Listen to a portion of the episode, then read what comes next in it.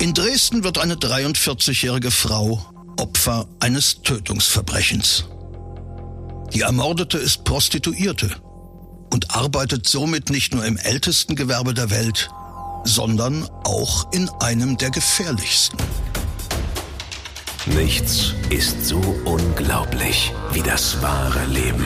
Hier ist Sachsens spannendster Podcast mit echten Kriminalfällen aus unserer Region. Nach Recherchen von True Crime Autor Henna Kotte. Aufgeschrieben und erzählt von Maximilian Reg. Hier ist Tod in Sachsen. Der Mordcast. Achtung, nicht geeignet für Kinder und Jugendliche unter 16 Jahren. Heute Rotlicht und Blaulicht. Dresden im Frühjahr 2015. Stadtteil Pieschen. Ein schlichtes Gründerzeitgebäude mit rot geklinkerter Fassade. In der Erdgeschosswohnung des Hauses bietet die gut aussehende Ramona D. unter ihrem Künstlernamen Sandra sexuelle Gefälligkeiten für Geld an. True Crime Autor Henner Kotte war mit uns am Tatort. Pieschen liegt am rechtsseitigen Elbufer nach der Wende. Wir erinnern uns an mehrere Fälle, die auf der Leipziger Straße stattgefunden haben, die mit dem Rotlichtmilieu zu tun hatten. Mehrere Morde, mehrere Überfälle und naja, nach der Wende wurde dieses Stadtviertel zwielichtig. Und es gab viele Spielotheken und natürlich auch diverse Wohnungen, die als Bordell funktionierten, wo entweder Privatdamen ihre Freier empfingen oder richtige Freudenhäuser. Einige hundert Meter von hier liegt die in Dresden wohlbekannte Nachtbar Klacks in der Leipziger Straße. Ein beliebter Treffpunkt für Nachtschwärmer aller Couleur.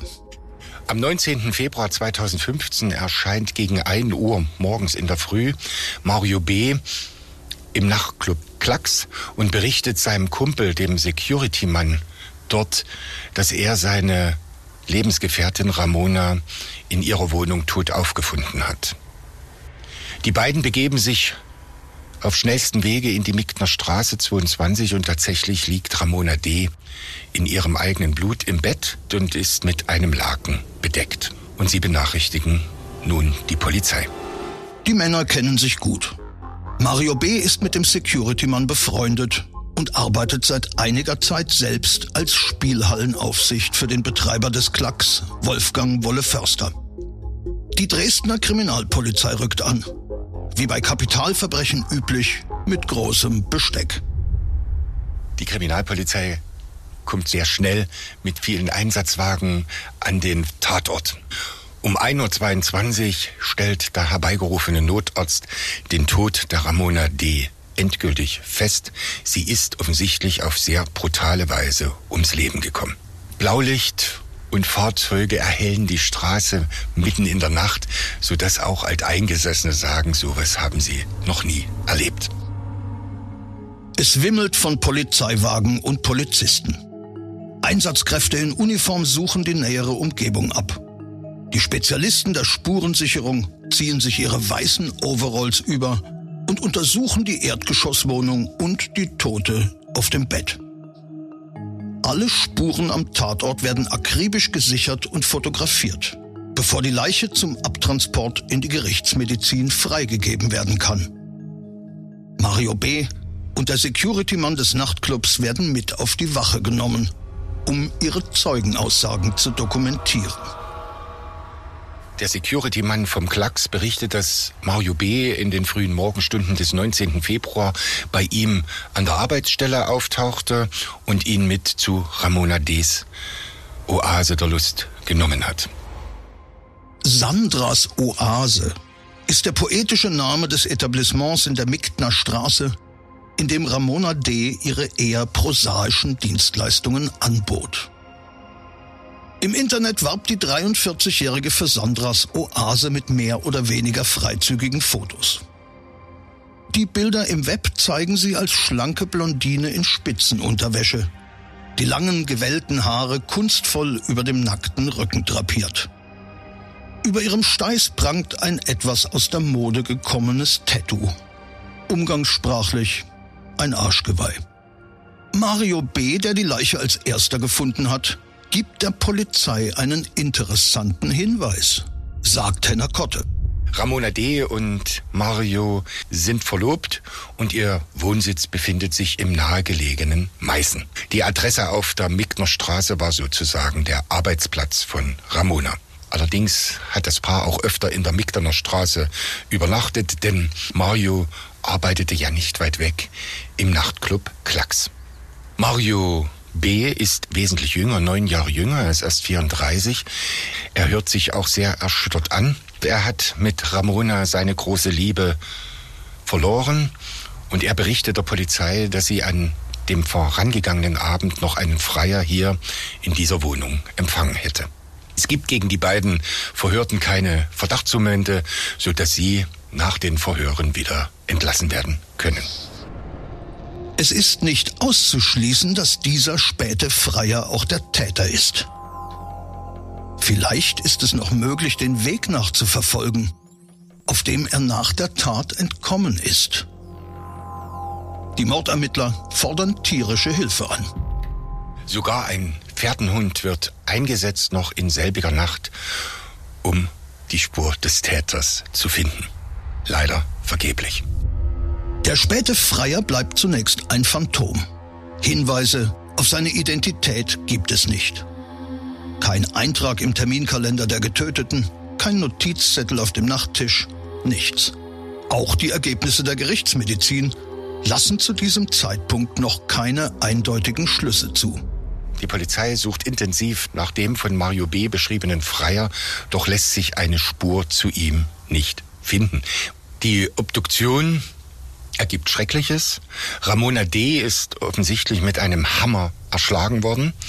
Und dann griff der Täter zu einem Messer und stach noch zehnmal zu. Diese Verletzungen konnte sie nicht überleben. Um Ramona D. zu ermorden, hätten auch weit weniger Stiche gereicht. Der Täter hat also deutlich mehr Gewalt angewendet, als nötig gewesen wäre, um das Opfer zu töten. In der Kriminalistik spricht man in solchen Fällen von Übertötung oder Mehrfachtötung. Immerhin ein Indiz, dass zwischen Täter und Opfer eine persönliche Beziehung bestanden haben könnte. Trotz der Gewaltspuren, die natürlich in sexueller Erregung von einem Freier verursacht werden könnten, geht die Polizei zunehmend von einer Beziehungstat aus. Mario B. gibt auch im Internet seine tiefe Trauer öffentlich bekannt. Auf Facebook erscheinen mehrere Mitteilungen, wo er seiner großen Liebe nachtrauert. Unter anderem, ich denke jede Sekunde an dich, denn du fehlst mir so sehr. Mario B.'s Schilderungen einer harmonischen und liebevollen Beziehung zu Ramona D. werden im Zuge der Ermittlungen immer fragwürdiger. Die Polizei ermittelt jetzt im Umfeld der Ermordeten und alsbald stellen sich Widersprüche in den Aussagen von Mario B. heraus. Also er sprach immer von der großen Liebe, während Zeugen behaupteten, dass es schon seit mehreren Monaten in der Beziehung gekriselt hat. Unter anderem meinten einige, dass Ramona D. zu ihrem Ex-Freund zurückkehren wollte und die Beziehung mit Mario B beabsichtigte zu beenden. Am 24. Februar 2015 wird Mario B. schließlich unter dringendem Tatverdacht verhaftet und noch einmal intensiv verhört. Wenige Stunden später gesteht Mario B. seine Freundin umgebracht zu haben und er liefert eine doch etwas bizarre Begründung für diese Gewalttat. Er wollte Ramona D. von ihren Leiden erlösen. Sie litt nach seiner Aussage an Spielsucht und noch schlimmer an Depression. Nun ist für die Ermittler auch der Tatablauf am 18. Februar klar. Der Freier ist von Mario B. vom Mörder erfunden worden. Er war mit seiner Freundin allein in der Wohnung und als sie sich schlafen legte und eingeschlafen war, hat er zum Hammer gegriffen und um die Tat zu vollenden noch zehnmal mit dem Messer zugestochen. Durch den Hammerschlag auf den Kopf der schlafenden Ramona D.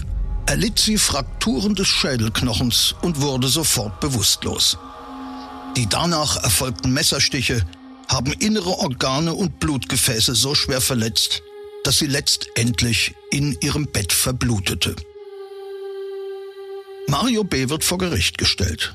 Dort bleibt er bei seiner Behauptung, er habe seine Verlobte auf ihr eigenes Verlangen und aus Mitleid getötet. Offenbar erhofft sich der Angeklagte von dieser Aussage einen Strafrabatt. Tötung auf Verlangen kann milder bestraft werden als heimtückischer Mord. Die Justiz folgt der Darstellung des Mario B. bei der Urteilsfindung nicht. Der nicht vorbestrafte Mann wird wegen Mordes verurteilt, sagt True Crime Autor Henna Kotte. Das Gericht verurteilt Mario B. zu lebenslänglicher Haft. Die besondere Schwere der Schuld wird nicht festgestellt. Das heißt, Mario B. könnte nach Absitzen einer Mindeststrafe von 15 Jahren wieder freikommen. Doch drei Jahre nach dem Mord wirft ein bizarrer Fund ein neues Licht auf die Person des Täters. Im Frühjahr 2018 lässt Wolle Förster, der letzte Arbeitgeber von Mario B., in seiner Spielhalle jahrelang ungenutzte Mitarbeiterspinde öffnen. In einem der Spinde finden sich persönliche Gegenstände des Mörders und handschriftliche Aufzeichnungen. Auf sieben DIN A4 Seiten hat Mario B. perverse Sexualfantasien notiert und teilweise mit Zeichnungen illustriert. Es sind abscheuliche Beschreibungen abartiger Sexualpraktiken. Anleitungen zum sadistischen Quälen und Verstümmeln und zur Zerstückelung von Leichen. Der Fund wirft die Frage auf, welche Rolle die kranke Fantasie des Täters beim Hurenmord in Pieschen gespielt hat. Und ob der Mord der Befriedigung dieser düsteren Triebe gedient hat. Die Aufzeichnungen des Täters sind der Staatsanwaltschaft in Dresden übergeben worden. Es ist anzunehmen, dass sie in der Zukunft noch eine Rolle spielen werden, wenn der verurteilte Täter eines Tages eine Entlassung auf Bewährung anstreben sollte. Tod in Sachsen. Der Mordcast. Der Podcast mit echten Kriminalfällen aus Sachsen. Alle Folgen jetzt überall, wo es Podcasts gibt. Autor und Erzähler Maximilian Reg. Recherche True Crime Autor Henna Kotte. Tod in Sachsen.